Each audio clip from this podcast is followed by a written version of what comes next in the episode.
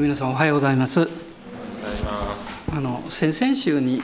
えー、聖霊のバプテスマを受けるという、まあ、そのメッセージ、えー、何度かにわたってお話したいということを申し上げて、えー、前回は序論の序論で終わってしまいました。今日は序論の続きを。今日でも終わりませんけど、えー、まあ序論ぐらいは終わるかなと思っておりますんであの続けてしたいと思っています。え人の働きの一章の3節から5節のところをお開きください。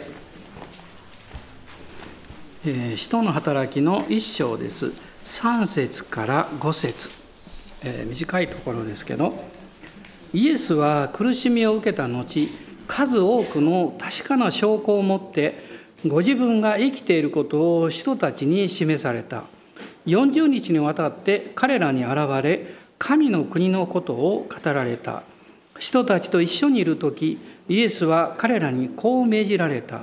エルサレムを離れないで私から聞いた父の約束を待ちなさい。ヨハネは水でバプテスマを授けましたがあなた方は間もなく精霊によるバプテスマを授けられるからです。私は1968年の2月にあの特別な精霊経験をしました。まあ、それはあの精霊に満たされてもう日本語が出なくなっちゃうぐらいですね あの威厳が溢れてきてどうしようかなと思ったんですけどまあそれはもちろん、えー、3 4 0分したら収まったんですけど、まあ、その後からその精霊に満たされるあるいは精霊に導かれるという意味が少しずつですけど分かってきたんですね。でもそこに一つの課題が残ったんです。それはある意味でそういう経験とかそういう内容の話というのはこれは教会内というかクリスチャン生活の内容に関わる話なんですね。とすると多くの方々は社会に出て、まあ、学校や職場やですねあるいは自分の置かれているその人生の場でそれがどう結びつくんだろうかという問題なんです。その課題というのが私の中にずっとありまして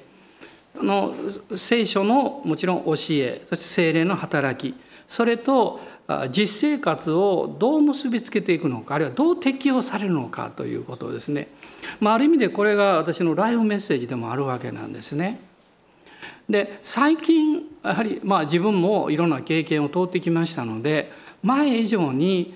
この聖書の語ってることは真実であると同時にこのことが毎日の生活の中に生かされればこれはすごいことだなとあの以前よりも思っています。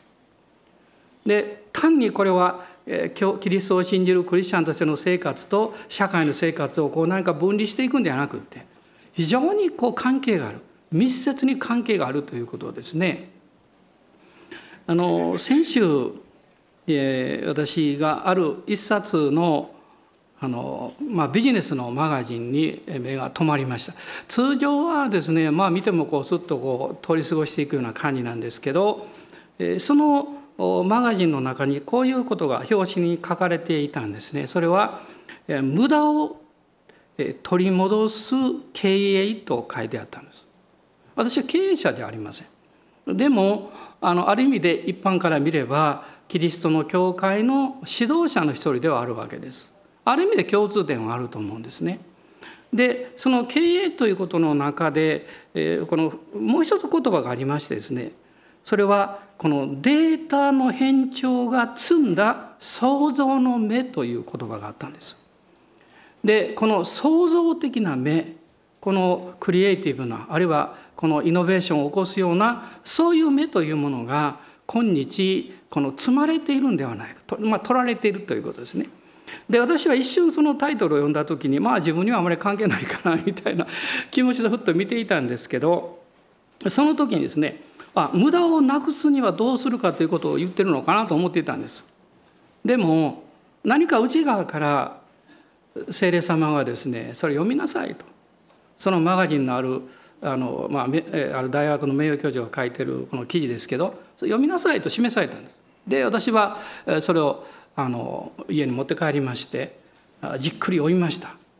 でその時に発見したことはですねいやこれはすごいと。いわゆるそのあの、まあ、専門の学者が語っている内容もそうなんですけど私がすごいと思ったのは、えー、そのことが語ってる一つの、えー、答えと言ったらちょっと言い過ぎかも分かりませんけど非常に大事なヒントがクリスチャン生活の中にあるんだっていうことに気がついたんですね。でそこで何をその方は語っていたかって言いますとまあ、これ私の専門分野じゃないので、まあ、もし間違っていたら後であの訂正していただけたらいいと思うんですけど、まあ、バブルが崩壊しまして、まあ、約30年ぐらい、まあ、経ったわけですけどでもその後のこの日本の企業はですね、まあ、活力が低迷していると書かれていました。でその一つのこの30年経ったそのことの、まあ、理由の一つとしてその方が書いてるんですけどそのその内容に非常に興味があったんですね、まあ、私なりにこうまとめましたら2つのことだったんですけど一つはこの科学的なデータですね。いわゆる米国型マネジメント。それに偏りすぎたんではないか。ということです。で、まあ、それはですねあの、えー、まあデータをこう集積して分析をしてでそのその次の方向性を決めていく。まあ、これがこう今普通にやってることなんですね。そのこと悪いと言ってるわけじゃないですよ。そうじゃなくてですねそのことに偏りすぎた時に実はあの創造的な目というものを生み出していくチャンスを失ってしまう。そのことが書かれていたんですね。で私にとってはあの初めての言葉だったんですけど、まあ、皆さんもご存知かも分かりませんが2つの、まあ、単語が目に留まりました。一つは形式知という言葉です。形式の知識。もう一つは暗黙知暗黙の知識、まあ、皆さん辞書引かれたらまた意味わかると思いますけど私もちょっと調べたんですけどね、まあ、形式値っていうのは要するにそのデータでこの表とか言語に言語化できる内容のことを指してるようですね。で暗黙知というのはですね実際に現場において体験をするんだけど言語化するのが難しい知識例えばあのこういう例が書かれておりましてあの自転車に乗るっていうのがあります。であ何歳かになるとこう乗り始める。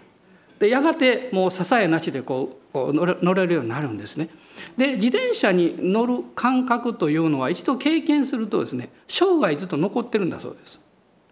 ところがですねそれを説明しなさいと説明できない。乗り方ぐらいは言えますけどですねやっぱりやってみないとわからないですね。いやこういうことをこの暗黙知あるいはあの経験する経験値とも呼ぶんだそうですね。で、まあ、その方が書かれていたことはこのデータとかこの手法とかですねマニュアルそれをああのいわゆる米国式マネジメントというのは共有するわけです。でどこでも誰でもそれを応用してこういう結果を出してその次はこういうふうになっていくんだよということを示していくわけですけどまあ、そのことの戦略ということが実行されていくと物事が非常に合理化していくんですね。だから合理化することを促してきた。まあ、確かにそう言われてみると何でも無駄をなくして合理的になろうというような生き方や流れがね企業だけではなくって私の生活の中にも、まあ、それは便利とかいう言葉になってですねたくさんあるわけですね。でもそういうことによって実は一見無駄に見えているんだけど本当は無駄じゃなくってですね失われていくものがあるんではないかっていうんです。でそれは何かっていうともう一つのことはですね現場に密着する信念とかものの見方とか価値観、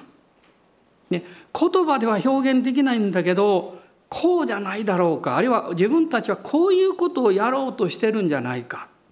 というふうなあのものの見方ですねそういうものの目がいつの間にかこう積まれていってしまう。まあ、原稿化できないものは、まあ、ある意味ではちょっと役に立ちにくいということで後回しにされてしま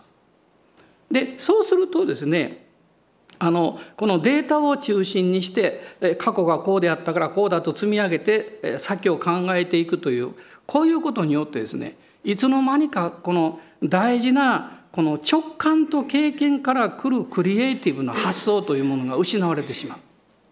でいくつかのあの企業の例なんか上が上がってましてあの小松とかね 松田とか私あんまりよくわからないから読みながら「おなるほど面白いな」っていろいろ思ったんですけどそういうそのあの、まあ、企業の中でのいろんなこう成功例というのを見ていくとですね、まあ、共通点があるんですね。それは人々がこの自分たちが表現しにくいんだけど内側に感じてるもの企業っていうのは最終的に社会に貢献できる企業でないとダメなんですねそうでなかったらもう潰れていきますでそれが人のどのように役に立つのかどういうふうにこう便利になるのかそういうことももちろんあるんですけどその中でえ、えー、とデータ化はできないんだけど何かこう内側に感じているこう価値観とか発想とかこうあったらいいなっていうものをですねいわゆる私の主観というものを持ち出し合うわけです。あのデータ以外のもあんたの主観でしょうってそんなのはダメですよみたいな考え方が結構あるんですよ、ね。でもこの主観的なものを一人の主観じゃなくってグループで出し合って私たちの主観私たちの価値観考え方というものを作り上げることによってより良い目標意識をしっかり立てるというわけです。いやそりゃそうだろうなと思いましたそこからですねあのこう思いがけないようなものが生まれてきてそれがこの成功しているんだという例がいくつも上がってましたで私はそれを読んで思ったことはねなぜ主がまあ主がというか私にそれを読むように何か聖霊様が促されたんではないかと私は信じてるんですけどその理由が分かったんですそれは世の中ではその現実の状況やデータ以外の、ええ、内容を得る知恵や資源というものをどこに受け止めるかっていうことが非常に難しいわけです。私たちにはあるんです。それは全能の神様ですよ。アーメン感謝します。全知全能の素晴らしい創造者である神を知るということなんですよ。これはすごいことなんですね。ということはですねこの、えー、今の時代においてえ私たち教会あるいはクリスチャンがあの現実社会においても、まあ、貢献できる実は大きな入り口がある。それはその発想のえ資源となるお方をあなたは知っていてですねあなたはその方に祈りながら普通どうしようかってこう頭をひねるところをですね上からの知恵をいただいて現実化することができるということです。ちょっと難しい話ですかね。男の人は好きそうな話なんですよ大体ね。女の人はもうそんな難しい話やめてよって 思うかもしれませんけど。でも私はそのことをこう読んでる中でですねはっと気がついたんですね。つまり今私たちがこう取り組んでいることそして、まあ、この教会においてもそうなんですけどどういうことが大事かっていうと RCI として、まあ、リバイバル・チャーチ・インターナショナルという私の名前ですけどこの RCI としての、えー、霊的な主観をしっかり確立するということです。要するにこの主観的なものというのはですね直感とか経験から来る理解だけどうまく表現できないってそこにあるんですね。でも価値があると。あの、えー、天に召された三山兄弟が、まあ、彼はあのそういう工作機械関係のプロでしたから私が時々行くとですね「あの先生ね時々修理頼まれてね行くんですよ」って言って言ってました。で今のああいういろんな工作機械もほとんどこうコンピューター化されてるんですけどそれが止まっちゃったら誰もどうしていいか分からないですよ。そうすると以前使っていた機械を取り出すんですけど今度は使い方が分からない。で彼が呼ばれてですねそのちょっと手直しをしてやるんだそうです。もちろんこの、えー、熟練した知識がいりますね。もう一つはある意味で直感力がいるわけですよ。ここじゃないかって間違ってるのが。ね、人間の持つそういう直感力ってすごいんです。それは霊的な領域から来るからなんです。でまあここからあのちょっと私の信仰の話と関わってくるんですけども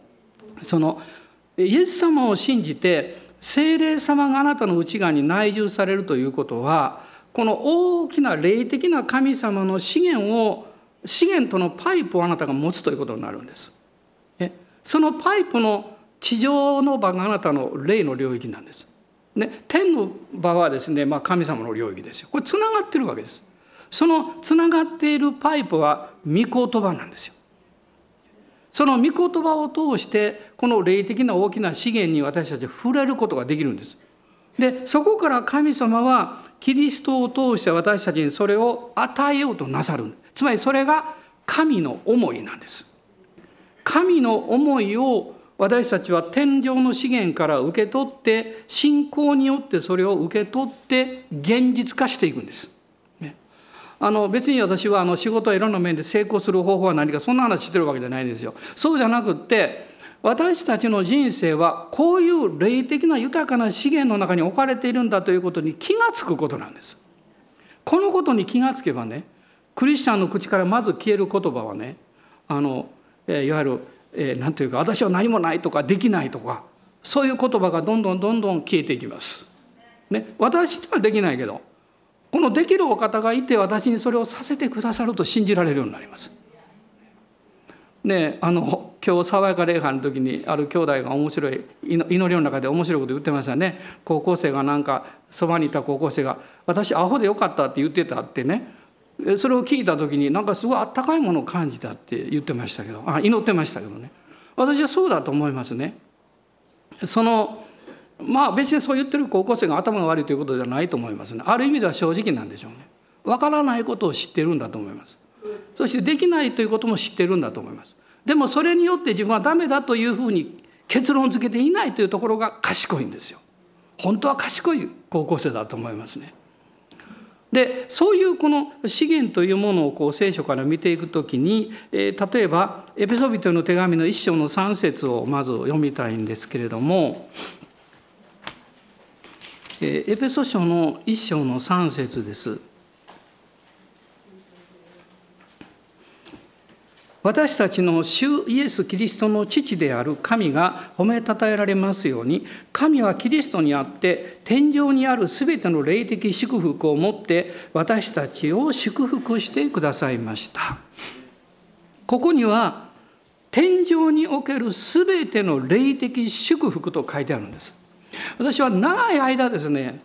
この宝物の蔵があるのにないように生活してきました。今はあることが分かってきました。父さんは金持ちというそういうイメージですね。ねもう何かこ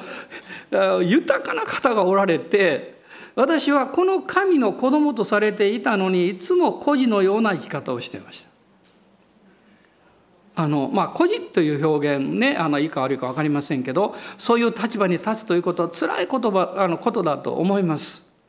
え皆さんの中にもそういう経験ひょっとしたらなさったかもわからない。幼い頃ですね。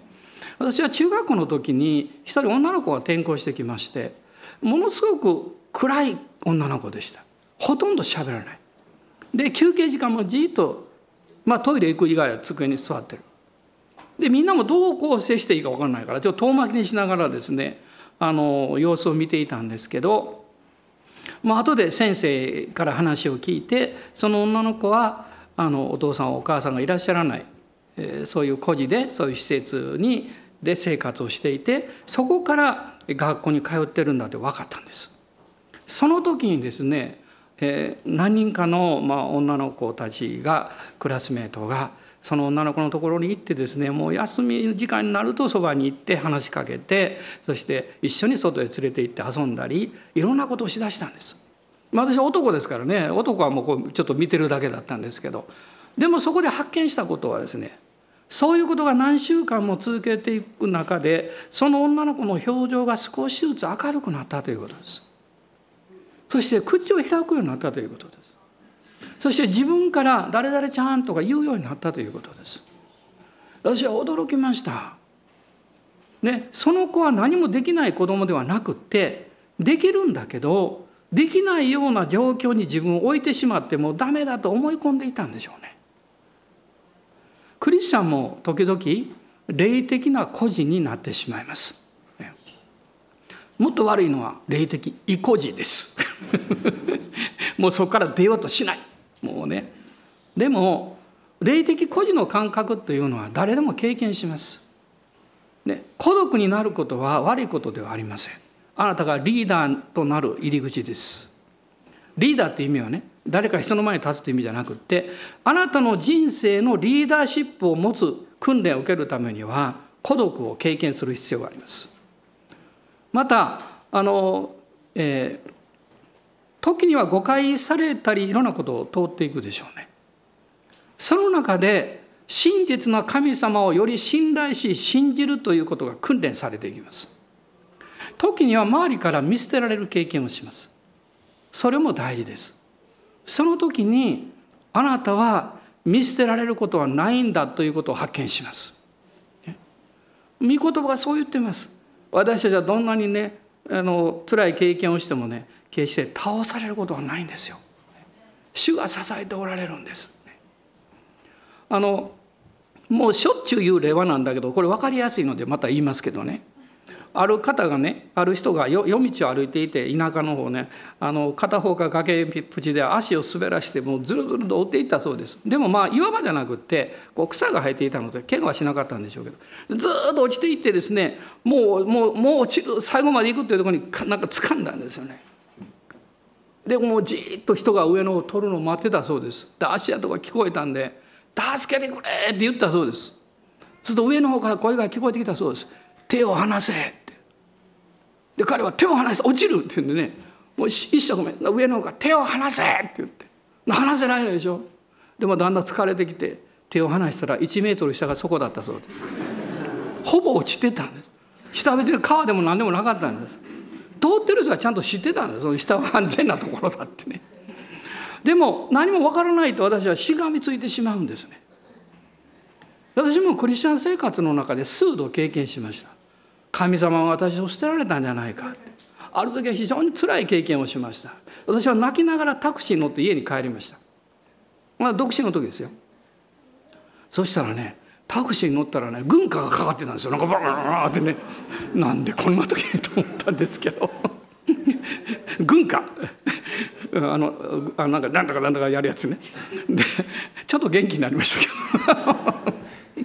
でもそんなものによって本当に元気はならなかったですよ。家に帰ってもう一回静まって御言葉を開いた時にまあどの御言葉だったか覚えてませんけど神の言葉が私に語りかけてきました。イエス様もおっしゃったんですよ。私はあなたを決して見捨てずあなたから離れない。あなたを捨てて孤児にはしない。もしあなたが一りぼっちにされた誰も理解してくれていないなんか悲しい状況だと思った時覚えてください主があなたに一番近くにおられます主があなたの近くにおられるでもあなたは平然は人のことが気になったり自分のお金のことや健康のことや問題のことが気になって主が共におられておられることに気がついていない。孤独やちょっと見捨てられるような経験やあるいは弱くされていく経験というのはそのことに気が気をつくように導いてくれるんです。あそうか主が共におられたんだというそのことです。でも感謝のことに私たちは主が共におられるということをと同時に聖霊様が私のうちにおられるんだということに気が付くんです行き詰まらないとどういう新しい発見も、えー、あるいは研究の良い成果も得られないでしょうねね、どんなこのストーリーを聞いても何にも行き詰まれない行き詰まらないで大発見したっていうのは聞いたことがないですね。もう私は研究者に向いてません。なぜかっていうと研究者っていうのはもう数えきれないぐらい失敗しなきゃいけないんですよ。あのチキンラーメンをどう作ったっていう話を聞いただけで私はもう私には無理やと思いました。もうこれだけ話して聞いただけでもものすごい印象的でしたね。どうしてあのお湯を入れたらこう食べれるようになるかこのあのカップのあれ形も関係があるんですよねいろんなこと関係あるの、ね、そして日本人はエビが好きやからエビ置いたら絶対美味しく見えるって。普通のエビを入れてお湯入れたらあのドライにしてお湯入れたらダメになっちゃうんで色は汚いんです探したそうです世界中。ある1種類のエビだけがあの乾燥させてお湯かけたら赤くなるんですって。なんでこんな話してるんでしょうね。でも要するにあの行き詰まるということは神様があなたをダメにしようとしてるんじゃないんですよ。私こんな話好きでよう覚えてるんでそれは自分がそうだから。行き詰まらないで霊的に開かれた経験は一回もないです。もう探して探してもう疲れたもうやめたと思ったその時やめないでもう一歩踏み出した時に神様が道を開いてくださった。何度もそんな経験がありますだからこれからの RCI の歩みを見ても私の気持ちとしてはもう力がない。もうこれ以上私ダメ。もう年齢も限界。いや限界じゃないけどかなり かなり近づいてる。っ て思うんですね。でも主はおっしゃるんです。あなたはヨハネのことを覚えてるかって。あのパトモスでね死を経験したヨハネのことを覚えてるかって。あなたにはかけがえのない使命があるんですよ。あなたしかできない使命があるんですよ。あなたは自分のために名を残したいんですか？あるいはあなたの生涯で私は神様に使えることができたというその証を残したいんですか？私は以前は前者でしたよ。でも今は後者です。人間の名声なんて大したことないでしょ。ね、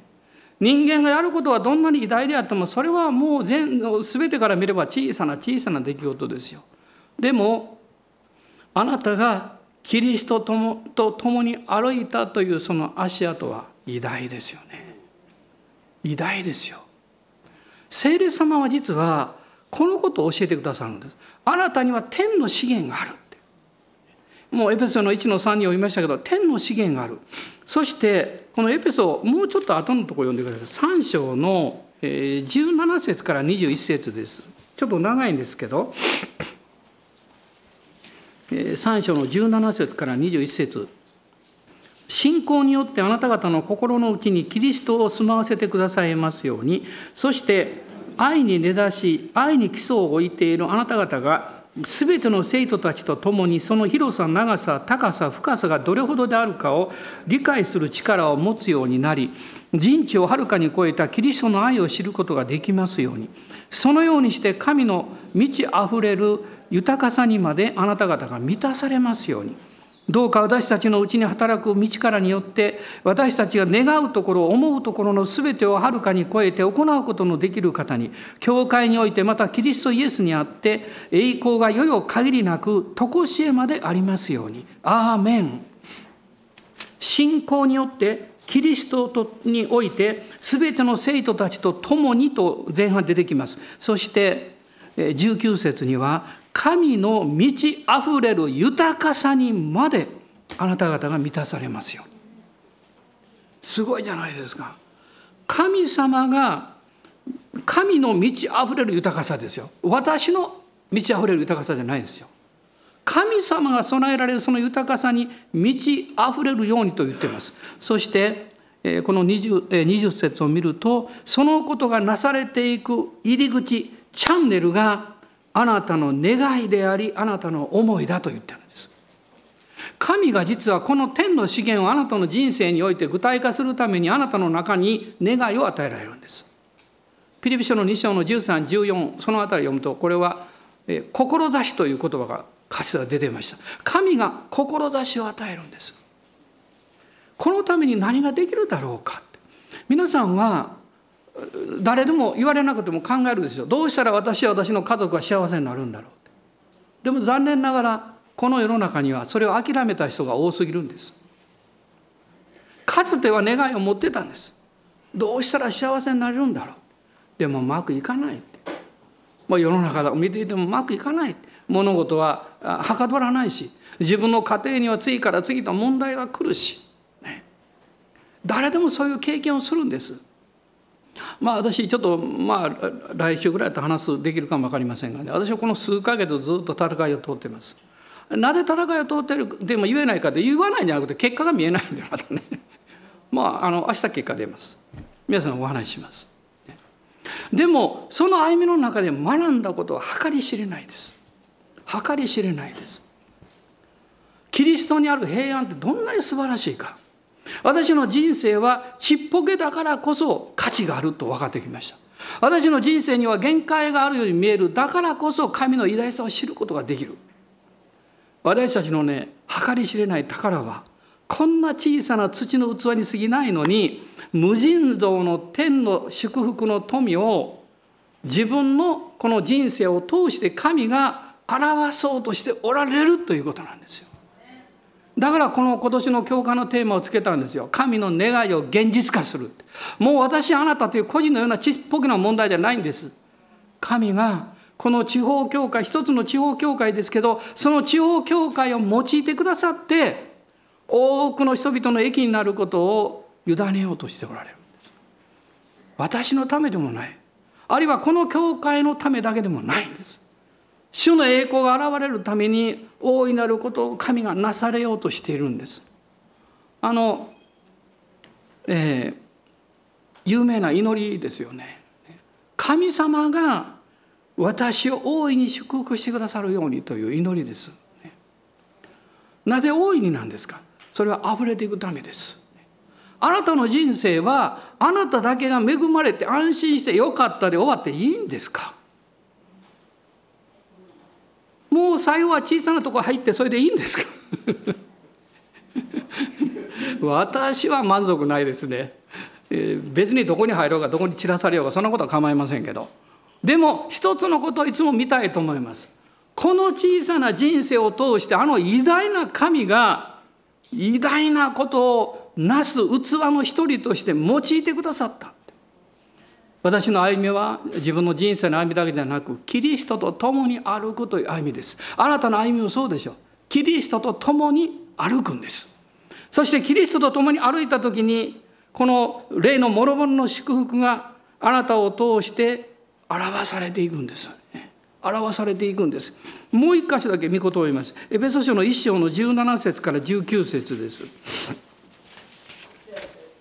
エペソ1の17から19節です。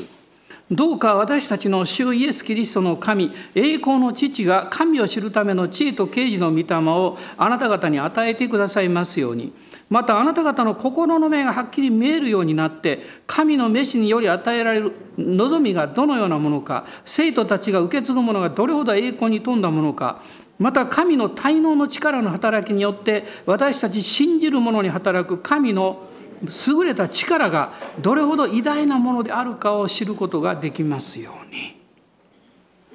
心の目が開かれるようにでもその前に霊の目が開かれる必要があります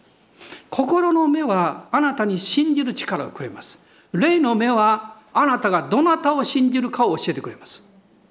どういう方を信じるかを見せてくれます。そして心の目が開かれると信じ始めます。そしてその信仰を通して偉大な神の力が流れてきます。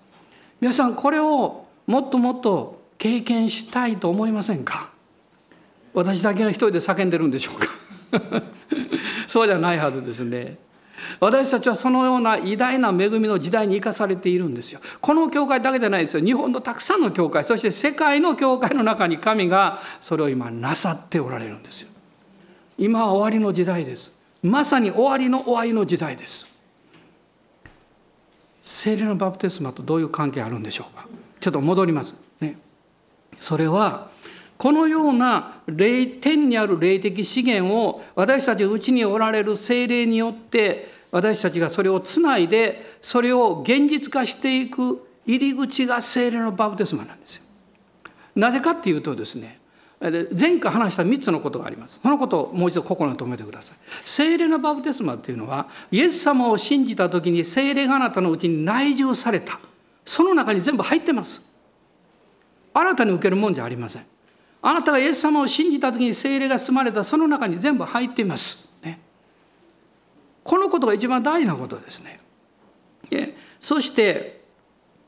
ええー、人の働きの一章の八節にありましたけれどもこの精霊が望んで力を受けると書いてます。その精霊のバプテスマを授けてくださる方はイエス様です。このイエス様があなたに力をくださる時にそれは何かというとキリストがあなたに委任してくださる職務働き、ね、そのための力なんです。それはあの種類もバラエティに富んでいるしあの規模も大きな規模もあれば小さい規模もあるでしょうね。でもそれは関係ないんです。イエス様があなたに任命されてくださる職務があるんです。その職務に油注ぎをくれるんです。そしてそれがですねそのことがなされていく中でこれ非常に大事なことですけど精霊に導かれて歩むということのスタートになります。御霊の声を聞き、御言葉だけでない、御言葉と同時に御霊の声を聞き、精霊に従って歩むということを学んでいきます。もし私がそういう経験を知らなかったら、最初に申し上げたおそらく雑誌を開くことはなかったと思います。聖霊様が普段私にはあまり関心がないように見える領域にも時々そういうことを教えてくださるわけです。それは霊的なことと関係があるからです。まあ今日私はもう一度最後に、まあ、序論の序論の最後ですけど、ね、申し上げたいのは精霊に満たされる時その突破口が精霊のバプテスマとして解放される時あなたは今まで以上に精霊ご自身を知り精霊に聞き従っていくことを学び始めます。そうすると困難や戦いはありますけどあなたは確実にキリストの平安の中に勝利を取って歩くことができます。この1週間もその1週間になります。アーメン。感謝します。どうぞお立ち上がりください。主を礼拝しましょう。アーメン。ハレルヤ感謝します。えー、次回からいよいよ本論に入っていきますから。えー、一緒に主を礼拝しましょう。アーメン。アレルヤ感謝します。今日も聖霊様あなたのうちにいらっしゃいます。そしてあなたに実は語っていらっしゃいます。私たちがメッセージを聞き何かをこう聞いてる時に同時に聖霊様も語ってることが多いんですね。でも精霊の声よりも他の声の方が大きく聞こえるんですそれはあなたの現実により即しているように感じるからですでもそうでないことがたくさんあります私たちが現実感を感じる時は多くの場合あの身近なことそして、えー、迫っていること何かそういうことが多いです。でも精霊が導かれる時今だけじゃなくって明日のことも先のことも入っています。あなたにより良いものをあげようとしてます精霊様はですね。あなたにより良い方を示そうとしています。この方に信頼するんですよとおっしゃいます。すると私の霊が解放されます。賛美が湧き上がってきます。主を礼拝する祈りが湧き上がってきます。そして小さな小さな声でもいいですけどハレルヤと賛美始めるんです。私はかつては賛美する時いつも手を下げてました。今は、まあ、真上に上げるかどうかは別ですけど手を上げるようになってなりました。自然にそうなりました。それはより多くのものを受けたいと思うようになったからです。目に見えないけれども神様が注いでくださってるその霊の恵みを今日もたくさん受けたいです。明日のためにこの1週間のためにそして私が出会う人々に何かを分かち合うことができるために受けたいです。アーメン。感謝します。アーメン。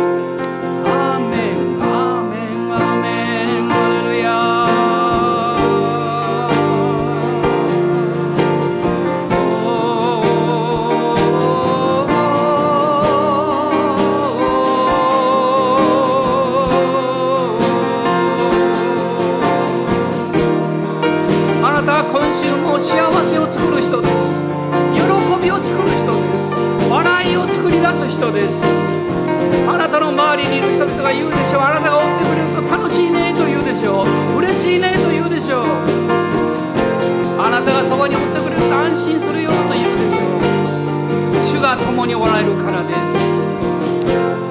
アーメン。私たちにはですから精霊の注ぎが必要なんです。御霊に満たされ続けることが必要なんです。主を礼拝しましょう。主をあがめましょう。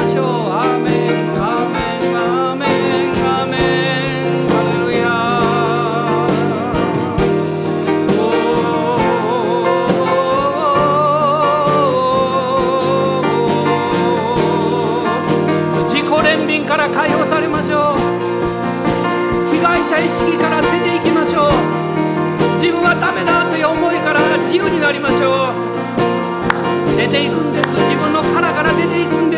信じるんです。主の御言葉を宣言するんです。アメンアメンアメン。今日精霊に満たされるように今日精霊のバプテスマを受けるようにアメンアメン。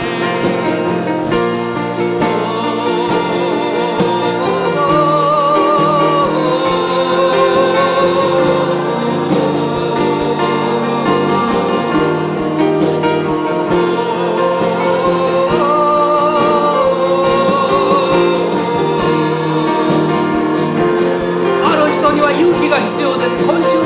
あなたが、えー、直面しなきゃいけないことの勇気が必要です。心配しないでください。主が与えてくださいます。逃げないでください。逃げないでください。祈りながら前進してください。賛美しながら歩いていってください。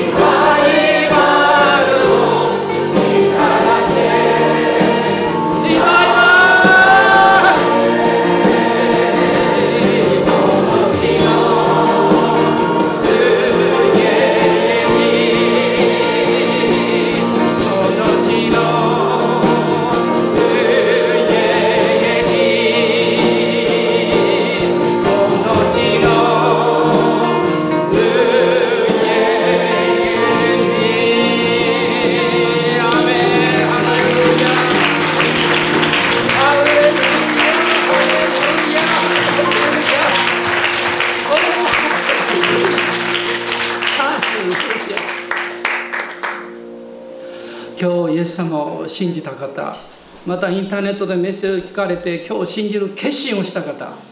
あなたの上に精霊の特別な油注ぎがあります。アーメンアーメン。私たちの主イエス・キリストの恵み父なる神のご愛精霊の親しき御交わりがこの新しい1週間私たち一人一人の上に大いなる精霊の雨となりますように。アーメン